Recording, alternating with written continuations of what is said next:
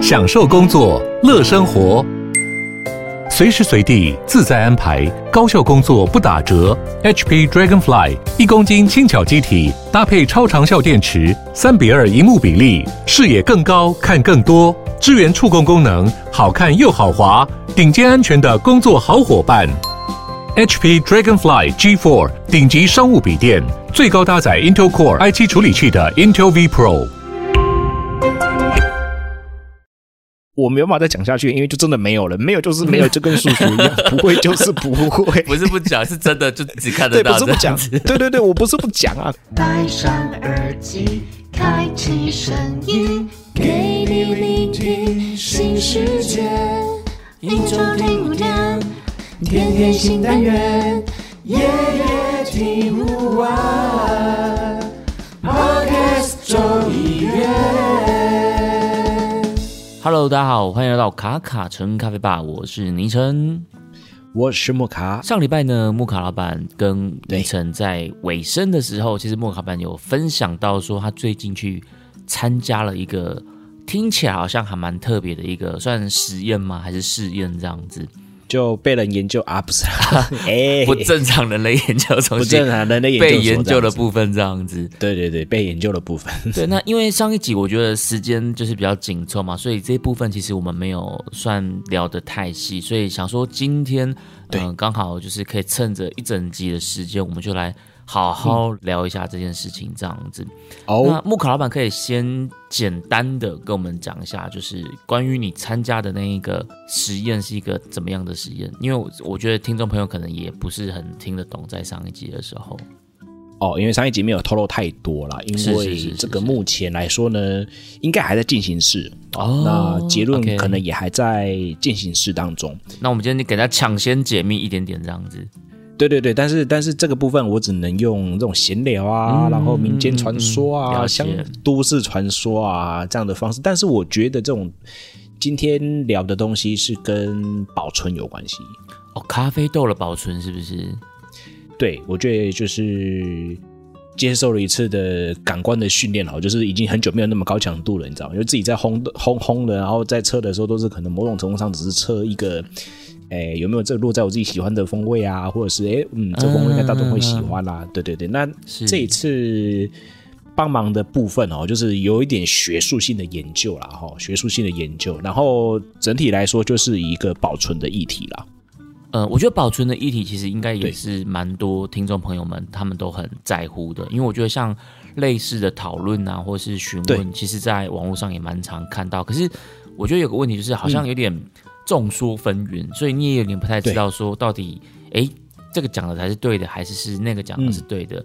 那像老板你参加这个实验，他的对象呃，就是关于被研究的部分，哦，被研究的部分嘛，哈，被研究的方面，他是专门针对咖啡业内的人来做实验的吗？哎，它有分两个母体啦，一个是、哦。一个是专家的部分，就是我参与的是有经过训练的，哦，有经过训练的。哦这、是这一块。那当天他们在一个讨论会议的时候，我比较晚进去。那其实有另外一块母体是针对消费者的，哦所以它针对了两个不同的受众，一边是算是咖啡业内可能比较所谓的专家，那另一另一边就是像一般我们平常在喝咖啡这种普通民众这样子。呃，或者是他只知道喝咖啡。你你懂我那个意思吗？就是有些人可能说，哦，喝起来，嗯，哦，这个就咖啡啊，哦，是是是就咖啡是。好、那那有些人喝起来可能会觉得说，哦，这个可能有有有酸，然后有苦，然后可能有点甜。嗯嗯哦，这个已经开始懂得喝咖啡喽。好、到这个阶段已经开始懂得喝咖啡了。OK，懂得呢，就是你已经敲开了那个那一道小缝，这样子，哎，开始喝进咖啡入了这个咖啡殿堂里了，一小步这样。对对对对对，一小步了。那有一些人，那这更深一点，可能就会，哎，这个有柑橘的味道哎。哦，已经开始哦、这个哎有红糖的味道哎，对于风味的辨识，有有一点点琢磨了这样子。对对对，在风味的这个课题上面是可以有一些了解了。可能我们卡卡城咖啡吧听众差不多就是可以落在这个范畴了，对不对？我觉得是啊，你听了三季还不行的话呢，喂，罚你回去重听。哦，从第一季第一集开始再刷一遍这样子。对，去报的肯亚阿妈妈乌拉拉的再听一次。哎、我觉得那集很经典的，第一季的肯亚，我觉得那集很经典。对啊，嗯，对啊，这就把《狮子王》听一次。对，非洲的原野呼唤。那所以它针对了受众，它有两个不同的区隔。那在保存，因为这主要是在测试呃咖啡豆的保存嘛。那在保存的条件上，它有做了哪一些参数的设定？诶，我后来解谜，我才知道。哦我后来解谜了，就是我我我收到样本的时候，我只看得到表面的状态。哦，所以你一开始他你收到咖啡豆，但是你其实你也不知道它这个是在怎么样条件下的豆子。对，我完全不知道的哦。我我收到的时候，我只有我只有看到什么，例如说，呃，可能会有六包咖啡豆，嗯，然后六个编号，然后它然后一张任何条件都没有。对，任何条件都没有，然后一张那个所谓的被研究说明书。哦，嗯，对，就是跟你说、啊、这个实验怎么样怎么样一个规则啊，叭叭叭叭，你你可以怎么做啊，然后你也可以不要怎么做，你也可以怎么样怎么样怎么样。OK，好，那那如果你同意的话呢，我们就继续往下一步。哦，所以 OK 真的是完完全全的盲测哎。然后完完全全的盲测啊，然后我我我只能凭着什么呢？就是呃，我我把它撕开来，然后一看，哦，这可能是浅培，嗯哼哼，哦，那可能几只是浅培，然后几只是深培，这样子，那几只是中培，然后用成一个乱数，对，然后放在就是放在备测碗里面，然后进行备测这样子，然后给予它整体的分数。那使用的方法哈，使用的方法就是呃用那个 SCA，然后是 CQI 的给分的方式，哦，对，用这样完的方全按照，CQI 的标准对来做，对对对对？然后就这样子的做第一次，然后我就想说，嗯。应该结束了，怎么没想到第二次又来了？所以它一次会有几只豆子啊？一次会有六只，然后可能大概是前培、中培、深培都有这样子。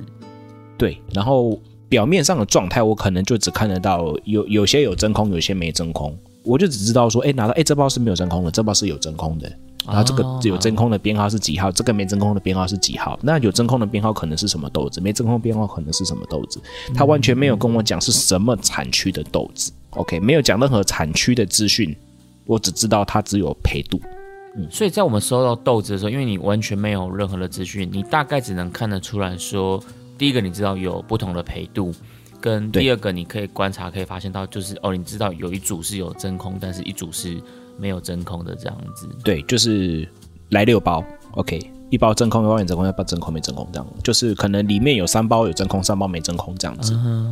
对，那我也不晓得，他外带也都没有任何的资讯了，我只能我只能讲到这样，因为他真的就我。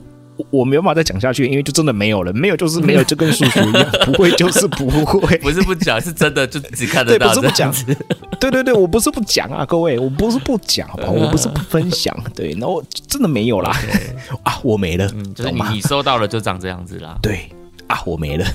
对他，他连水都寄过来固定的。哦，水也有，他有固定要用相同条件的水，就对。对。对对，两次都是收到一样的水，这样子。哦，哎，那这个还蛮严谨的，就是呃所有的步骤。对，因为因为学术的部分，它本来就有这样的一个规范嘛，就是说它会有一个研究的框架，然后研究的方法，那要照这样的方式去执行之后用，之后再写出结论嘛。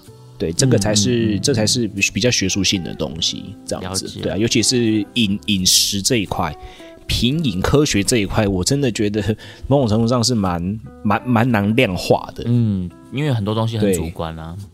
对，很主观，那蛮难量化。但是其实这一次是有看到一些趋势啊，一些方向这样子。嗯嗯对，那这样子，第一次你刚刚讲到是收到两次嘛，所以第一次就是这样。但第二次的状况也是差不多吗？也是差不多的。但是第二次有被催一下，我可能可能要赶快测完给资料，这样子。就是我收到之后的的几天内要赶快测。那第一次就比较宽松，他就说哦几号之前就可以了。那第二次就会比较紧急的状态，要赶快测完。他有说为什么吗？没有说为什么，对对，没有说为什么他只有跟我说，哎、这次可能会比较紧急一些，那请请帮忙赶快呃测完啊，然后写数据嗯啊，写描述，然后上传云端这样子。对我我只有得到这样的资讯，然后我就乖乖的做这样嘿。哦，对啊。那测完之后，就是他可能到了一段时间，当他把所有的这些呃问卷都收集回来之后，最后跟你们解答说这次的实验到底在做哪些东西，这样子。对，后来才才开始做一个解谜啦。那因为那天我有正在出货，所以就是我只参与到中间后面的部分。哦，对中间后面的部分，但是其实中间后面的部分我觉得蛮蛮有趣的，啊也蛮重点的。嗯嗯嗯。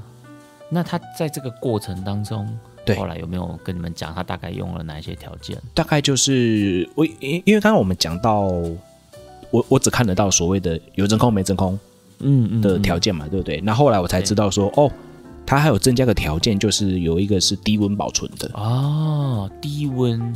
对，这是我知道的，就是有低温保存跟常温放了很多天的，嗯。九十多天，九十多天哦，对，九十多天，就是常温哈，就是我烘完豆子，然后可能隔天把它包起来，不开封的状态之下，对。对，然后放在常温，例如说可能它室内有冷气啊，或是没有冷气啊嗯嗯。等等的这些条件之下，这不清楚。那就是常温的保存，所以它会有可能受到什么任何天气影响吗？可能今天下雨啊，可能今天湿度高啊什么的，巴拉巴拉的。OK，那另外一个呢，就是有真空嘛，真空我们刚刚我讲了。那另外一个就是呃，只存放了二十天的就寄出来了，我们就收到那个样本的，这个也是 OK，所以有的。像你这样讲，就除了我们刚刚前面讲到有不同的培度，嗯对然后以及你有看到真空跟没有真空，它还有温度的条件的差别，跟呃放多久这个几天的这个差别，是大概就是这些变数啊，对，大概就是这些嗯变数，嗯嗯嗯。对啊，然后我们就被研究。哎、那我很好奇耶，就是嗯像如果今天是一般民众的话，他们收到这些适合的样品，那他们是用一样要用杯车这样的方式去喝吗？还是怎么样？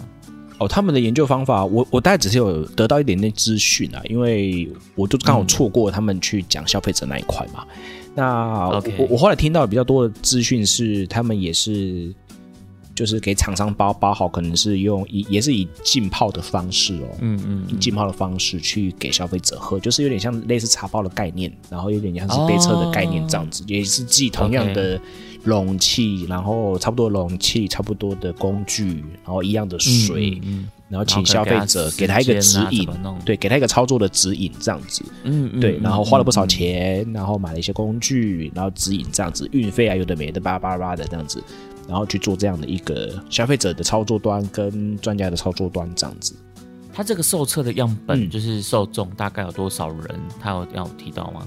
哎，这部分我就没有听到了。OK，, 因为感觉这样子成本蛮高的，就是要成本蛮高的啊，就是其实其哎实简单抓，如果抓七十个人就好了、嗯哦，七十个人就好，就蛮惊人的咯。是啊，是啊，是啊。对啊，就蛮惊人的了。就是例如说，你还要包，你还要买工具，你还要光消费者那边好了，消费者那边可能七八十个人。OK，那那那假设了好，假设七八十个人，光这个实验做下来就不得了了，就不得了了。对啊，对啊，对啊。还有运费哦，哦一一件算八十，那应该超过了，因为还有水 哦。OK 应该是一百二哈，因为我们在寄货的这种重量摸一摸啊，应该是一百二 这样子。这个就老板日常的生活，对对对很熟悉了。对对对一摸 啊120每天都在寄货。对对对，那一摸啊六十，OK，大概是这样的一个感觉哦。你看七十个哦，那他买一些工具，然后请厂商包，然后豆子的成本啊，烘焙的成本嗯嗯嗯这样子。对，就我应该我有听到是蛮不少钱的、然后只能说。因为这个还在进行中，我只能说透过说这个是有一笔可观的经费哦，然后再做这样的一个、嗯一个学术的研究哦这样子，对啊，我觉得真的很很棒，因为在台湾还是有人在不同的领域。你看，像我们之前有做过从种植生豆，然后到烘焙，对那甚至到店家出杯、创业、开店。对，那现在没想到连咖啡豆的保存方法，其实我觉得台湾真的很很有各个领域的人才都在默默耕耘这件事情哎。这是的确啊，这是的确，因为因为我觉得台湾其实就是一个发展很平均的一个 一个国家嘛。那那最主要是怎么讲呢？就是大家都想要去去为了这个食品科学哦，或是品鉴科学这件事情去做一些努力。因为茶叶已经做很多年了哦，茶叶我必须得讲茶叶它已经做非常非常的久了。像茶改茶啊，但是相对的咖啡来说，对它的它的资讯的 data 量，OK，它是相对比较少的。就是还在累积的状态。是可能有一些都市的传说，或者是说现在才开始有一些所谓测咖啡因的仪器啊，哦，那或者是说可能透过一些比赛，然后去反推回来说，哦，原来平常保存食物的方法，再用在咖啡豆上面是可行的。嗯嗯嗯嗯，对，这个就让我想食物保存的方法，对，这就让我想到我最近在干嘛，你知道吗？我最近会常哎常常常常常滑那个，有时候滑 IG 嘛，哦，然后就看到那个有一些影片啊，那然后有有一个影片我就很有感，就是说，呃，如果你想要保存食物，那其实我觉得都是抖音上面转过来到 IG 的啦，就是说，啊，对，这现在很多，没错，对对，那种短影片了没有？大概三十秒啊、短视频啊短视频啊，这条视频你一定要收藏，三连击点赞。我想说，哎，IG 没有三连击啊，这三连击是什么意思？我其实不太懂哎。哎，点赞爱心是不是大，概哎，懂收藏爱心加分享，哦，这样子。哦，懂懂懂懂懂懂，好懂了懂了。对对对，反正就是三连击这样子哦，反正就就看什么什么，还有什么。呃，如果你想要保存香菜，你就先喷喷水，然后再把它卷到报纸里面，保证一星期不会烂。哦，对，这是真的假的？我不知道，我不可是知道。以前我阿嬷菜菜好像是真的会包在报纸里面呢。我记得我阿嬷的冰箱我我现在是包在现在里。是我我我自己我我我家的总管哦，我我家的大娘哦，我的我妈，啊，是啊，对对对，她她也是这样在保存的，然后就是把那个、哦，把那个青菜包在包子里面，然后就放到那个冰箱最下层哦，那比较保存的比较久。然后他还说什么土豆、土豆、苹果好朋友，把它们放在一起就抑可以抑制什么土豆的发芽。我想说土豆你，说土豆跟土豆苹对果是不是？对对对，土豆。就是马铃薯嘛，就是马铃薯，对，那那因为我我要讲土豆，因为他们真的在影片里面就讲土豆嘛。那我自己觉得那个土豆就是马铃薯讲土豆，对对对对，中国讲土豆。可是你说土那个马铃薯要跟苹果放在一起，我记得不是水果类或什么的跟苹果放在一起都会有催熟的这个效果吗？很像是印象中，这这我忘记了，但是我我觉得就是他他他他他就讲苹果跟跟那个马铃薯放在一起对，可以抑制。但是如果它说发芽哦，对，但是如果说要催熟，可能说不定是跟香蕉放在一起，或者是什么东西的。哦，这这对对，我因为我这这我忘记了对这我不晓得。对对对，好像就是都会，对，然后 然后它里面还有一个很很很有趣哦，还有一个很有趣哦，嗯，就是他说，哎，你你买大蒜回来，因为它有可能你那个大蒜的运输的过程中，可能有些是克 K 胸嘛，啊会会撞伤嘛哎，OK 好 K 凶克凶哎 OK 克 K 胸吧克胸吧，我听到了好像是克，K 胸啊，我们在啦，青菜啦哦，这这个我反反正我 我们我们 应应听众的那个呼吁，我们在南部呛一下，可能我比较没有办法。没有办法讲那个那个台语吧哦，反正就是你避免就是它撞到之后，它会开始发霉嘛，或者是它可能采收起来会发霉。他说怎么样保存呢？就套丝袜之后呢，再去保存，再去冰冰箱就不会发霉喽，减少发霉哦。我说好，这是真的还假的？为为什么丝袜？哎，对啊，我不晓得哎，他他也没有讲原因啊，然后就是因为有脚的霉菌吗？我这这我不在哦，你不要影响人家以后喜欢吃洋葱的啊。不过，哎、你讲到那个蒜蒜头嘛，因为蒜头你去买的时候，它都会用一个网子把它包起来啊、对对对正常对不对？所以丝袜是不是跟它有那个异曲同工之妙？这这万你讲我们先去买蒜头，它不是都会有个蓝色的，然后网状的把它包起来这样子。你那你那是大蒜吧？大蒜哎、对不对你刚刚不讲？大蒜吗？蒜蒜头没有，我讲是蒜洋葱，讲说洋葱，哦，洋葱哦，哎、是洋葱哦还是洋葱？对对对，那主要是另外一个还有一个东西，他有介绍到是什么？用那个，是比如说我们买，你去菜市场买菜，有没有人跟那个菜贩说，哎呀，进你你多一个多多一个葱姜蒜嘛，那个葱大把葱有没有？哎哎哎，大葱鸭的那个葱，哎，哦大葱一把嘛。你是不是真的都一直有在玩宝可梦？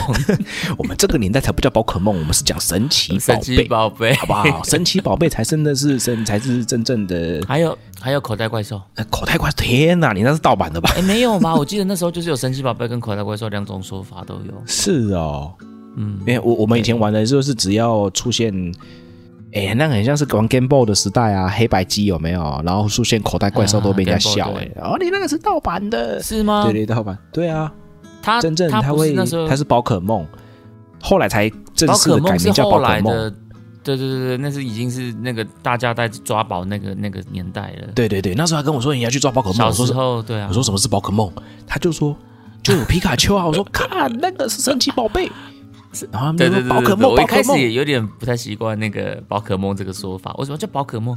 神奇宝贝听起来不是就很可爱吗？对啊，我想说嗯神奇宝贝翻的蛮好的啊，好了不对，我们真的啊，啊，好了都是是都是时代的眼泪。是啊是啊，现在要讲的是大葱要的葱怎么保存啊？我们从咖啡豆讲到大葱鸭，OK，大大葱鸭的葱。我跟你讲，最近听众一定觉得我们两个疯了。对对对，到底到底经历了到底经历了什么事情，然后变成整个节目那个节奏变成这这个学术解谜的结果，我们故意要卖个关子，我们先不讲，我们先来讲一下葱要怎么保存，这样子。对它葱呢，都是因因为你买葱回来，它下面不是有须须嘛，就像人你买人参或人参须嘛，他就说，啊哎、你就去买一个厨房餐巾纸，哦，厨房餐巾纸，然后把哎。那个葱呢摆在那个厨房餐巾纸上面，然后喷个几把水在它的根部，让它有点保湿。对对对，然后说这样子呢，你可以保鲜一保鲜一星期，它不会烂掉。是不是让它还有一点点水分，就它还没死掉的感觉啊？呃，因为一般一般有水不是更容易烂掉吗？这我不晓得，但是、啊。但是他只是说喷用喷枪，你知道吗？喷那种像喷酒精的那种喷枪，喷一些一些洒水上去就好了，不要、啊。不要整个都湿的这样子。这个我们真的之后可能要 Q 一下那个要 Jerry，对啊好久农业专家好久不见 Jerry 顺啊什么的，对啊，我们改天要 Q 一下顺跟 Jerry 这样子。对啊，到底为什么洋葱可以放在丝袜，丝袜里大葱一样的葱可以喷点水？然后 可以保存一礼拜，保持鲜绿。反正就是我看到这些影片，然后然后我就想到说，哎，跟这次我们要聊的主题有点相关，拉出来跟大 OK 家 OK，哎、我觉得你这个补充的很好，我觉得你这个补充的，因为我觉得这个也蛮特别。因为你刚刚讲到那个短影片，我倒是发现现在很多这种类似实际也都拍短影片。哦有以前我们可能说哦，夜市你要怎么逛，然后他可能会拍个二十分钟的影片、十五分钟的影片。对。啊，现在可能很多这种三分钟、五分钟，他就直接快速跟你说哦，这边有什么好吃的，然后多少钱，然后他他给个人给的评价怎么样，对，就很多这种实际的短影片出现。我倒是最近看的一些这些影片这样子，哦但是我没有看到什么呃洋葱要放在丝袜 或者是什么 OK 葱要喷水，可见你平常应该都是真的有在涉猎这种食材的，他才会推播这些影片给你。我我不晓得、欸，我不晓得它为什么会显示在我的荧幕里面啊。我我的之前还有看到什么，我我最近的比较多的都是一些废话的啦。最近忽然间跑出一些废话的，废话是什么？就是例如说什么，呃，刚才看到哦，刚才看到，就是我刚按按了 IG，然后他就说什么，呃，努力不一定会被人家看见。嗯，OK，好，先先有这个概念嘛，好，努力不一定会被现在看见，但是休息一定会。也是蛮有道理的啦。对对对，这很像是蛮，就是就是，反正他就是就是直接跑出啊这一种的。就是就是有有有点有点人生大道理，但又有点梗的这种。对对对对对对，然后或者是一些比较北兰的北兰的这种什么人生道理的影片啊，然后很像似是而非，然后没有结论哦这种的东西。我们这样是不是其实也是慢慢的在被抖音给渗透了？就是你知道，不晓得哎、差别然后然后是不是用抖音这个软体啊？对啊，就是就是那些影片，其实一看就就会知道说它是对，都是抖音风格。对对对对对对对对对。对啊，我真的觉得这很像是一种某种程度上的趋势吧。上礼拜 c o f i 他们在讲说，就是幼稚园都在唱跟跳这个黑桃 A。你有你有听过黑桃 A 吗？就那个嘛，我我我个人听起来蛮像是以前那个什么九一一的那个整卡剪，哦，因为因为这种歌都会蛮像的，就是它会有点电，然后又有点嘿巴拉歌的这种，对啊有点电音这样子都很像。然后接下来正头就会放了，更电音头哦，好像也是有没有？然后就就哇，直接放起来这样。因为我在、我在听 c o f i 他们在讲那个现在幼稚园在教黑桃 A 这件事的时候，我就是很有共鸣，真的是。哎，对，因为我女儿就是你知道，他们学校也也有在教这个黑桃 A，然后我我也是有一点傻眼，就是我一开始我没有听过，就我还不知道，因为他可能应该在网络上很红了那时候，但我还那时候还不知道，我是我女儿哦。她在唱的时候，然后她叫我点开那个影片给她看的时候，我才知道说哦，原来现在都在学这个，我的天哪，真的，我的天啊！所以你看到、以前是台湾输出文化，现在已经变成别人的输出文化。对。对对？啊，其实是啊，已已经很久了啦，你不要讲别人，你光讲宫廷剧就也是啊，对不对？哦，宫廷剧没办法啦，没办法啦，台湾永远都在一千集、一百集、两百集，，大家很喜欢看这种宫廷剧啊，所以这种东西就是就是，我觉得难免会有这种文化输出、文化被输出的这种现象，这样。对啊，不过我觉得就像是我爸会说：“哎、你看一下这个视频。”我就说：“爸，那是影片。哎、我我觉得其实很容易，现在很容易，真的都常听到人家讲视频。可是我其实也不会刻意去纠正的，因为我觉得语言这种东西，本来就是呃，怎么讲，就是它就是会一种自然形成的文化，不管这文化是是你觉得怎么样，但我觉得这种东西就是你越禁止。我觉得不见得就是会有好效果，不如你就是开放一点的心态。但是你就是你，你只要知道你自己在干嘛，你知道你们的定位、你们的价值在哪里，那其他那些东西，我觉得都是一个形式，我就觉得不会那么的在意这样子。我觉得黑黑桃 A 也是蛮好听的啦。然后之前还有什么 孤勇者有没有？也是蛮想说孤勇者，想说什么是孤勇者，然后一看哇，陈奕迅唱的，然后一听，而且是英雄联盟主题曲。对啊，对啊，然后就觉得哇，OK fine。他是个陈奕迅，给他个面子好了。孤勇者，我女我女儿也会也会跳，就是也不是会跳，就是他也他们也会也有在听这样子。对啊，奇怪，他们是所以我现在的歌单都是靠女儿，可能我要去下载一下小红书或抖音了。哦 所以话说回来，到底我们差不多是不是可以来解密一下了？我觉得我跟你讲，我刚刚想很久，我在想到底要怎么拉回来。那我后来我想不到，我放弃，我我我们直接拉回来。但是我觉得呢，这一季的观众一定就我们两个笑 k 啊，为什么会这样就飞出去的？啊对我们这一季就是有时候会飞出去哦，请各位要抓好。反正我们现在就是一个木卡跟尼城在里面闲聊的时刻，我们现在就是把我们的闲聊都给他录下来，这样子，我们。就是呈现我们最赤裸裸的一面了，很像也是这样子呢。好啦，好啦，我我我会更开放一下的哦，就是好没问题，就是不要让人家觉得说什么做咖啡弄就以弄就以顺的啦，哦，弄做 弄做咖机啦，哦，不会不会不会，我们这一次就是打破这个文青感，我们这次不文青说讲话用词一定要很那个专业啦，哦。啊，讲的头头是道了哈，然后龙鳞没出来啦，我知道大家都这样子啦。对，那今天就是要来解密了哦。我拉回来，因为你上次上次你有讲到说，其实你觉得专家跟市场的消费者对差距还很远，对吧？你上集哎还非常远，语重心长的在讲这句话，所以是一个怎么样的结果让你会得出这样的一个算是感慨或是一个结论？哦，这个其实还是跟。我觉得跟当地的饮食文化有差异，有相关啊，不是说有差异。这件事情是说，当很多人觉得我们专家们觉得很中培的已经有点不太好喝了，嗯嗯嗯，OK，好，我们觉得中培的或中生培的或生培的，我们已经觉得哎呦哎呦呀这样子的的感觉的时候，拍谁？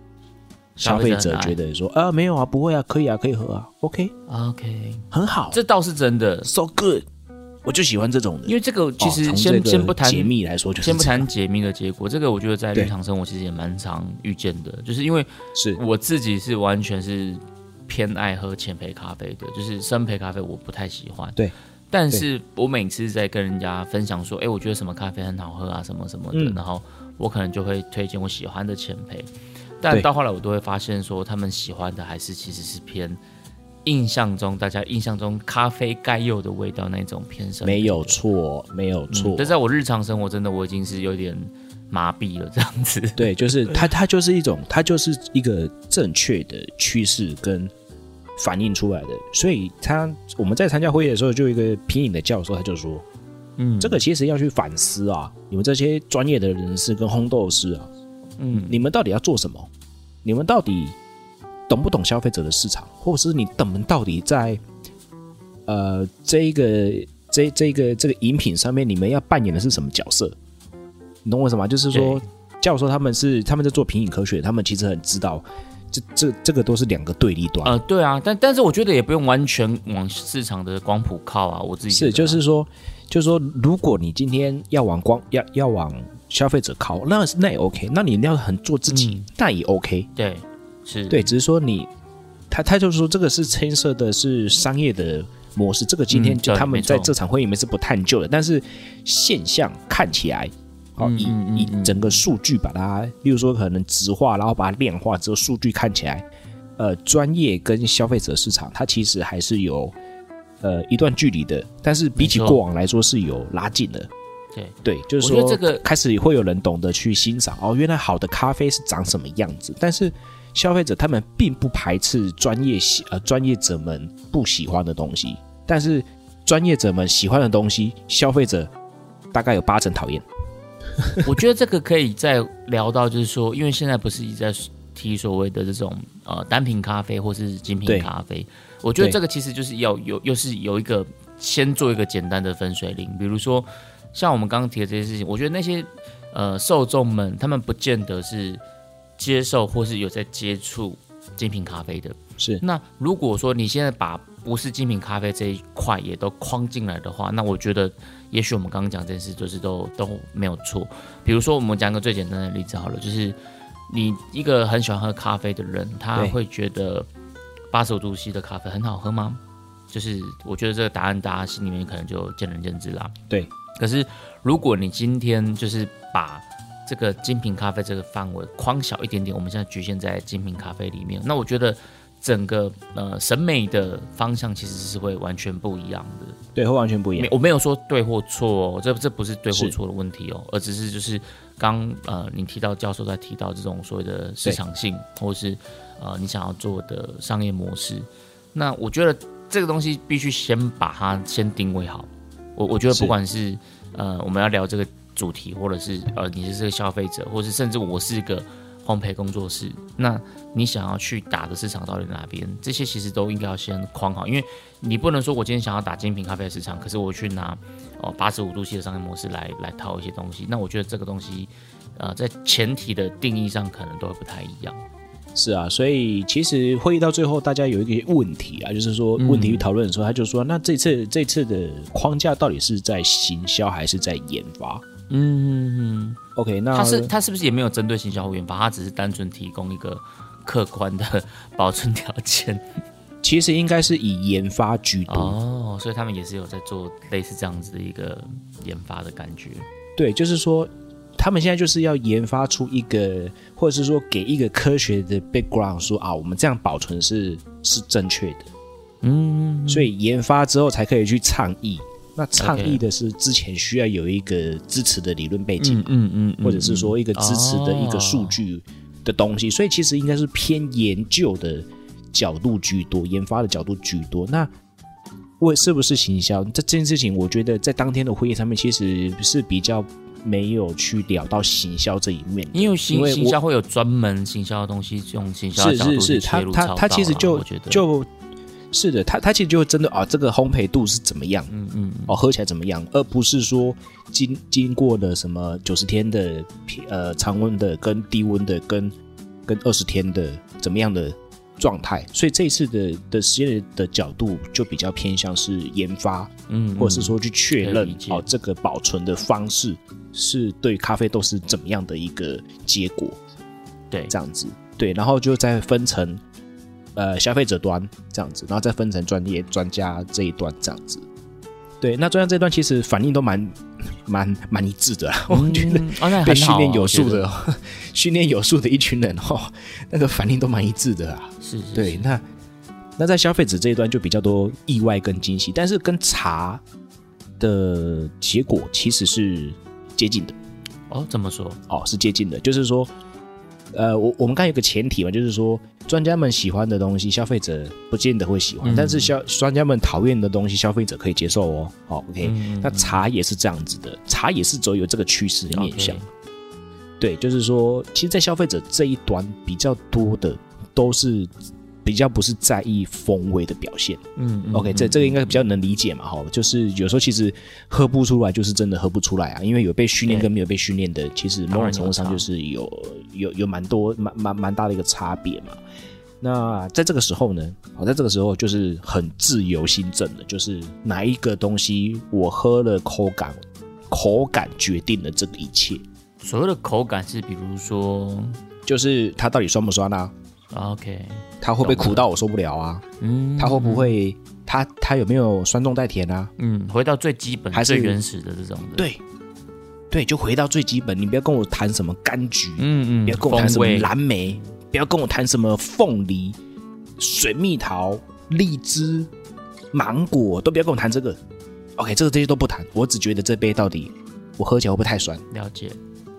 酸的程度我能不能接受，嗯嗯会不会太苦，苦的程度我能不能接受？对，我们只谈这件事情而已。消费者，哦，讲到这边我就有点气愤哦，流汗。等一下，我我想要插播一下，我想问一下，我们我们先来讲一下解密之后，木卡老板，你这边你你个人，因为这个东西不算是一个正式的事出嘛，那但就你个人主观的感受上，你觉得这一次的这些事件，你得到嗯个人归纳出的结论有哪一些？哦，我个人哦，因为它嗯有所谓的常温跟跟真空的嘛，对，对不对？那最后我我自己比较 shock 的一件事情是，原来真空保存对于手豆来说，它是两面刃。哦，是哦，我一直以为真空会比较好哎。诶，这个是大家的一个传正常的发想吧发想观念嘛，对对不对？但是其实，在整个科学的，或是说这个其实跟茶也是跟茶的品饮科学来说，做的关系也是正向的哦，就是他们两个是有点相关的。就茶茶也是有这样的反应出来。你熟豆在真空的当下，哦，在真空的当下，同时把好的风味跟坏的风味一起锁掉了，一起抽走。OK，哦好，那豆子就不会再发展了，嗯嗯嗯，豆子它就不会再发展了。好，这样这样有概念嘛？好，OK，豆子就锁在当下了，就锁死了。对，然后呢，你解开之后，如果你不马上喝掉，它就开始衰败。哦，它反而会衰败的比较快。对，它会整个衰败，而且它的风味不会再往下发展。嗯嗯，所以呢，有一些老师傅就说：“阿力真空料倒的细呀。嗯，哦，原来如”此，所以你要真空，OK？你如果你要真空，请你二十克哦，请你二十克或者是十五克，以你平常你会充足的数量嗯去真空。，OK，对，或者是甚至你要选对时间去做真空就。它发展到一个真的最高峰点的时候了。对对，就是哎，你你可能喝到哎，今天这个喜欢好，赶快今天把它真空起来。嗯嗯嗯嗯嗯，对，然后把它真空起来这样子。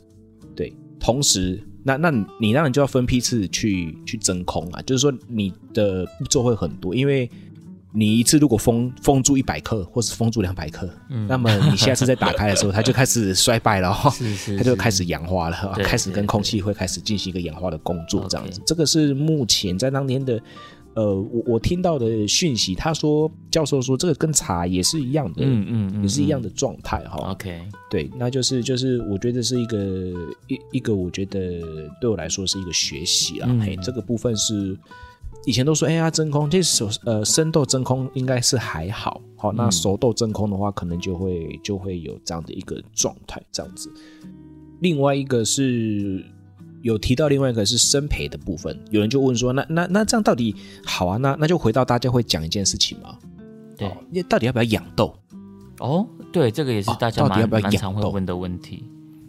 对对？那到底要不要养豆这件事情？那其实数据上面的看待，哦，用数据去看待的话，或者是以专家的评评论的效果来看待的话，其实应该是说，如果是从消费者端来说的话，放放三十天的，哦，跟呃对不起，放二十天的嗯，啊，因为我们的实验里面有放二十天的嘛，哦，有嗯跟放九十天的。对，OK，消费者基本上呢是喝不出来的。真的假的？在没有开封的前提之下，针对浅培是喝不出来的哦。针对减培，那针对中培呢？呃，比较敏锐的可能会分得出来，哦但是没有那么显著。OK，好、没有那么显著。OK，常温哦，OK，常温。那生培呢，就连消费者都喝得出来。哦，所以 两个天生培就真的会数差有差异一拉开的时候，OK，对生培就会有差别。但是对但是浅培以二十天跟九十天的差别，其实消费者可能不太会有明显的感受。分不出来，哦，对，但是在专家的评鉴里面呢我们会大概选还是有差，就是说，嗯嗯诶，常温之下放的比较久的那那那一组的分数是比较高的，跟比较评鉴得出比较多风味的。嗯嗯嗯，对啊。但是相对的锁，就是真空锁起来的，它的那个均值就会比较低一点点。对，它的低一点点这样子，哦所以这个部分我觉得就是一个学习啦。对啊，就是说以浅培豆来说好了，以浅培豆来说，存放了九十天以上，哦，九十天左右的，跟二十天的，以香气来说，专家跟消费者是是没有什么没有什么明显的差异哦，没有什么明显差异。你你懂那个意思吗？就是，诶，没没差啊，就是没有那种啊，一个已经快坏掉的味道，跟一个已经跟一个已经呃刚刚发展好的味道，他们其实在整体上面的差异是没有的。老实讲，这件事就会让我想到，就是这也难怪很多商人，他们其实是，其实老实讲，如果今天我是商人的话，对，当我知道我存放了这个天数的茶的这么久，但其实对消费者来讲，他们其实并不会有明显感受上的差异的时候，其实我的操作空间上我就多了很多。对，就很开啦，就非常非常开啦。对，比如说我的库存啊，对比如说我的物流这些，对这个这个条件完全不一样，所以我觉得，呃，大概可以理解说，哦，他们虽然说做这个学术研究的出发点是研发，但可能背后也有委托他们的公司或是什么的嘛，这样子。那其实这些东西，就是我觉得最后如果你把它导到商业模式的话，其实很多事情好像我就突然可以豁然开朗了。可以理解的这样子。嗯，对，就是你知道你你你要把你的钱花在刀口上了，那哪边才是你的刀口上？对那有些东西也许你就不用花那么讲究，因为你你把钱投在这边，CP 值就很低。对啊，例如说整合到周真空的部分这样子。但是我还是会鼓励大家喝新鲜的豆子啦，就是这个新鲜可能一、一两个月内的豆子，我觉得大家就不要排斥这样子，因为觉得是哇，是那过一个月了，哇，那那个那，呃，其实有时候豆子，呃，我的像像像我的豆子就会有人反映说，哎，可能要养个十天到十二天之后才开始醒过来，对我个人的感受上也是觉得要养久一点。对，就是说，哎，它很像前期，如果你开始喝的话，可能那个火燥味啊，或是有些苦味还没有退掉啊，那不好喝啊，那可能要要要要做一些手法上的修正。那反而就是，哎，有一些有一些商家，他们可能放到第三个礼拜或第四个礼拜之后，他们就变深了，对，就会变深这样子。对，那那其实也是解开了一些。呃，有些人说要要存放，那一方面当然是把这个所谓的瓦斯烘过的这样的一个火灶的味道先先先让它挥散掉嘛。嗯嗯，那再来就是，我觉得如果说这件事情是陈列，就是说我们低温的在整体上面，我们有谈到我们刚刚有个条件是低温嘛，对，那低温的分数又更高。这个也是符合我们原先的认知嘛，对不对？就是低温的保存条对件是比较好的，比较理想的。对，是比较理想的哦。那当然就是以以这个低温的方式呢，其实在整体上面来说很简单，就是冷藏它就好了。嗯嗯冷藏只要进入到冷藏就可以，就可以延长很长的一段的寿咖啡豆的呃整体的寿命。但是就是说要密封好了，就是说我今天是个豆袋，那建议上面豆袋外面可能还要再一层的密封袋，避免湿气，因为冰箱是会有湿气啦。嗯嗯那避免这个湿气进入它的整体的保鲜的状态就会比较好，这样子，或者是你紧家呃很愿意怎么样去做咖啡的保存的话，分批次嗯，冷冻，是。啊一些部分冷藏，然后一这些你一次要煮的这样子。对对对，这些也都是一些很好的方法，很好的方法。对，这些其实一开始，因为以前就只能说人家在这样讲，然后人人家讲什么我们就听什么嘛。是是是是，对不对书上这么写嘛，我们就对对对对买单这对对对件事情。对对对，可可能有些人呃一些文章这样写，然后后来我们就这样子跟大家分享。但是这一次是真的亲身体验到了嗯而且是盲测，，最客观，而且是盲测哦，对，是是蛮客观的。嗯那这个事情是连消费者也会有感受，然后专家也会有感受的。这件事情的时候，就是我觉得我认为啦，就是说很有参考价值了。它它是很有参考价值的，对，那很有参考的方向。那例如说，很多人问说啊，到底能不能怎么样怎么样？我就这样说，没关系，你就安心冷藏它，不要怕。是是，我参加过实验，对对这我参加这件事过被被我觉得是研究，但是我觉得是对是符合我们过去几几几集都有讲到这件事情，就是低温去保存。那只是当你要注意的是湿气这件事情。这个不管是在是啊是啊，呃咖啡物理学里面，或者是我们在前面单集里面，我觉得这个都是有提到。我觉得这个就是蛮符合原本想象的。真空真空这个倒是跟我原本的想象会有点不太一样。原本会觉得真空的条件可能比较好，但是后来发现，哎，其实没有，它可能是一个双面刃，它可能可以帮你锁在某个时期，但前提对你必须锁在你是一个很高峰的状态。你如果是锁在一个它可能还有发展空间，所以就把它锁起来，那也许是得不偿失。那另外就是。呃当你真空把它锁起来之后，它其实之后在氧化的时候，它衰败会更快，这样子。哦，这个我觉得倒是对因为没有没有学到的。对啊，因为这一次就针对于真空这件事情讨论了大概有十多分钟了，这样子。嗯，的确，这个大家应该都会蛮蛮蛮蛮踊跃来聊这件事的。对，因为这个其实就是大家以为以前都会以为说啊，是是真空会是可能是一个蛮好的选择这样。那但其实我觉得，我后来也觉得说，呃，冷藏这件事情，我觉得是更好的选择。嗯嗯嗯，对我个人认为，可能比起真空来说，会是一个更好的选择这样，那当听起来。你分批次去冷冻这件事情，我觉得也是一个可以做的，只是说它就会比比较比较麻烦啦，或者是说你要花比较多的心思。这样。对于消费者来说，呃，你你的要求如果有到这么高规格的话，嗯没错。我也不排对，真的不排斥你这样子去做，因为其实好的豆子如果经过这样的冷藏或者是冷冻的话，我个人认为它其实隔了一段时间，它的风味上还是不会衰败的太严重。如果你真的买了一些很稀有的豆子，那你又舍不得短时间内把它喝掉，我觉得也许你就可以这样做。那如果是你平常比较日、日常在喝的豆子，我觉得也许就不用这么高纲了。但如果真的是一些比较对，高贵的，然后比较特殊的、稀少的这种，哦，这个这个批次你这次喝完真的就没了，喝一杯少一杯这种的，也许你就可以呃，这这也是，这的确也是，嗯对啊，所以就会变成说，像常温的部分，就是我们也有发现说，常温的话就是会鼓励大家了哈，不要排斥两个月左右的豆子，说不定它才它才正好喝，嗯但是前提是没有开封啊，或者是说豆子没有豆子的存放的条件是可能在阴暗处啊，，对，对，还算正常哦。什么叫做正常呢？阳光不会直射，嗯嗯嗯，对，至少已经是在屋内哦。那那室温可能维持在二十八。那当然，台湾的夏天就比较热嘛，比较潮湿这件事情。对，对，那就尽可能在一些比较通风的地方，让它不要呃不要不要是闷住的啊，或者是或者是给它多一点的保护层。好、没错。豆子的部分它可能就在常温的下会比较完整啊。对，对，如果想要听更多这种关于储存的这些条件有哪一些的话，其实可以再去听卡尔城的读书吧，就是物理咖啡学对那一集。那一集我们其实也都有谈到一些关于储存的一些条件储存的一些杀手是什么这样子。对啊，最主要还是阳光、空气、水啊。我们我们必须得维持的三要素，对这个东西也是一个一个影响哦，就是真的尽可能的不要去让咖啡豆维持在高温的状态之下。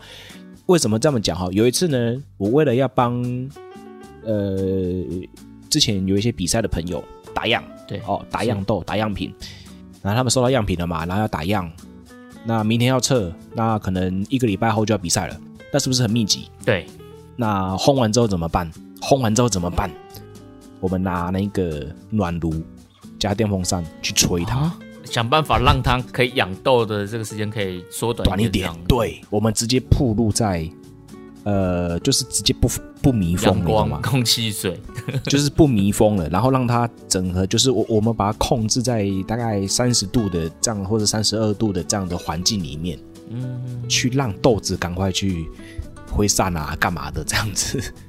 对，然后然后隔两天，然后或是隔一天可以赶快来杯测这样子。OK，对啊，这个是目前来说我们我们操作一些过的一些过程啊。那这是当然会对豆子的氧化是比较加速性的，好物物理加速啊，物理加速 这样子。平常我们应该是不会需要想要加速。对了，平常是不会了，平常可能想要保存久一点啊。哦，那对啊，那今天就是我觉得研究的过程里面，大家就谈到这些，我觉得有几个因素的部分是我们没有想过的，那例如说真空的部分、嗯，哦，那这个真的是最大的那个跌破眼镜的地方。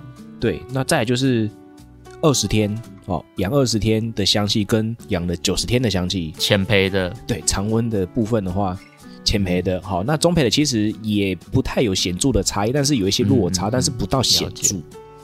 哦，我讲的是比较明显的感受的差别，所以浅培跟中培来说的话，其实他们这个部分哦，常温的保存之下，良好的就是没有开封，常温的保存之下，它其实是可以可以去被接受的。好、哦，消费者跟专家端都是这样的一个一个一致的一致的方向这样子看，但是生培就不一样了。生培是连消费者也是，哦，这个有感觉哦，嘿，有差了，有差了，有差了，对，所以人家说，哎，油那生焙耗味可能都出来了。对对对，那生培怎么办？哈，那生培怎么办？那就是，呃，趁新鲜就喝了吧。是是是是是，对啊，这是我觉得这次参加过，我觉得，呃比较浅层的呃一些直接性的分享，因为目前可能还在还在做重点的整理啦。那之后如果有一些相关的讯息我就要像老高一样对好，那我们再做一集跟大家讲一下。OK OK，好了，那这一集非常谢谢木卡老板，就是这么是诚恳、这么用心的帮我们带来一些他呃最及时的资讯，而且我觉得这东西真的是蛮蛮蛮独家的。就是如果今天你不是这个受受试者的话，你没有参与这个实验，也许有些东西你可能就呃没有机会可以听到。那关于我觉得这一次的实验，我个人的看法就是，我会觉得说，嗯，如果说今天我们是不一样的受众，那你在策略的定制上可能就会有很大的不同。不管你今天是大型的这种咖啡连锁商，或者你是小型的咖啡烘豆师，那我觉得呃，搞清楚自己的受众定位 TA 在哪边，这件事情可能是很重要的。虽然说很多事情其实消费者他不见得可以很敏锐的察觉到。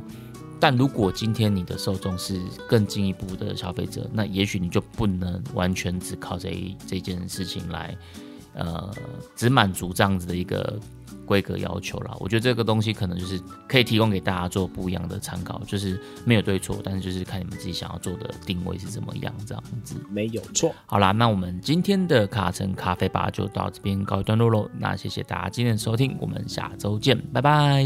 See you next time.